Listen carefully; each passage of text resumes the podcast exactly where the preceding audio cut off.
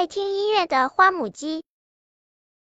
有一只花母鸡非常爱听音乐，因为它和一位爱好音乐的老爷爷住在一起。老爷爷每晚在临睡前都要听上一段音乐，然后才入睡。花母鸡呢，也就养成了临睡前听音乐的习惯。后来，老爷爷去很远的地方看望儿子去了，花母鸡独自住在院子里，它很寂寞。特别使他不习惯的是，临睡前他再也听不到美好的音乐了，这使他很不好受。每天临睡前，花母鸡都要走出院子听听有没有音乐，哪怕有几声鸟叫也好，可是什么音乐也没有。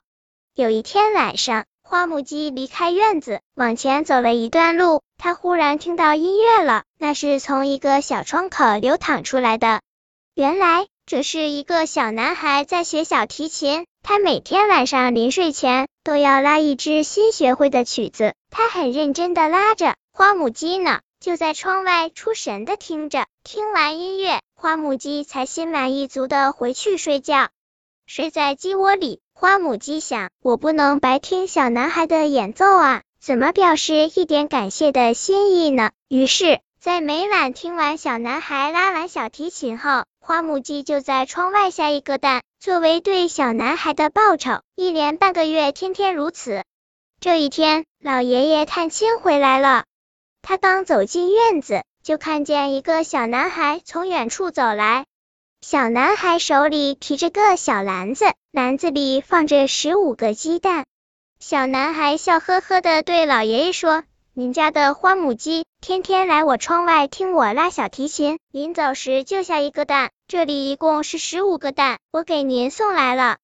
老爷爷一听也乐了，他说：“这一定是花母鸡送给你的礼物，你就收下吧。”不能收，小男孩说：“这是您家的花母鸡，它下的蛋应该属于您。”小男孩把蛋还给了老爷爷，老爷爷呢，把蛋放回到花母鸡的窝里。花母鸡就在窝里孵蛋，它孵啊孵啊，一共孵出了十五只小小鸡。小小鸡出壳的那天晚上，花母鸡带领着它的十五个儿女，来到小男孩的窗子底下，听小男孩拉琴。小男孩看到花母鸡和他的十五个孩子都来听他拉小提琴，别提有多高兴了。他就像在音乐厅里面对一大批听众一样，拉得非常认真。非常熟练，这动听的小提琴声一直传到很远，传到老爷爷的窗前，老爷爷也听得十分陶醉。这一天晚上，老爷爷、小男孩还有花母鸡和他的十五个孩子都睡着了，不过在睡梦里，动听的小提琴的歌声一直陪伴着他们。本篇故事就到这里，喜欢我的朋友可以点击订阅关注我，每日更新，不见不散。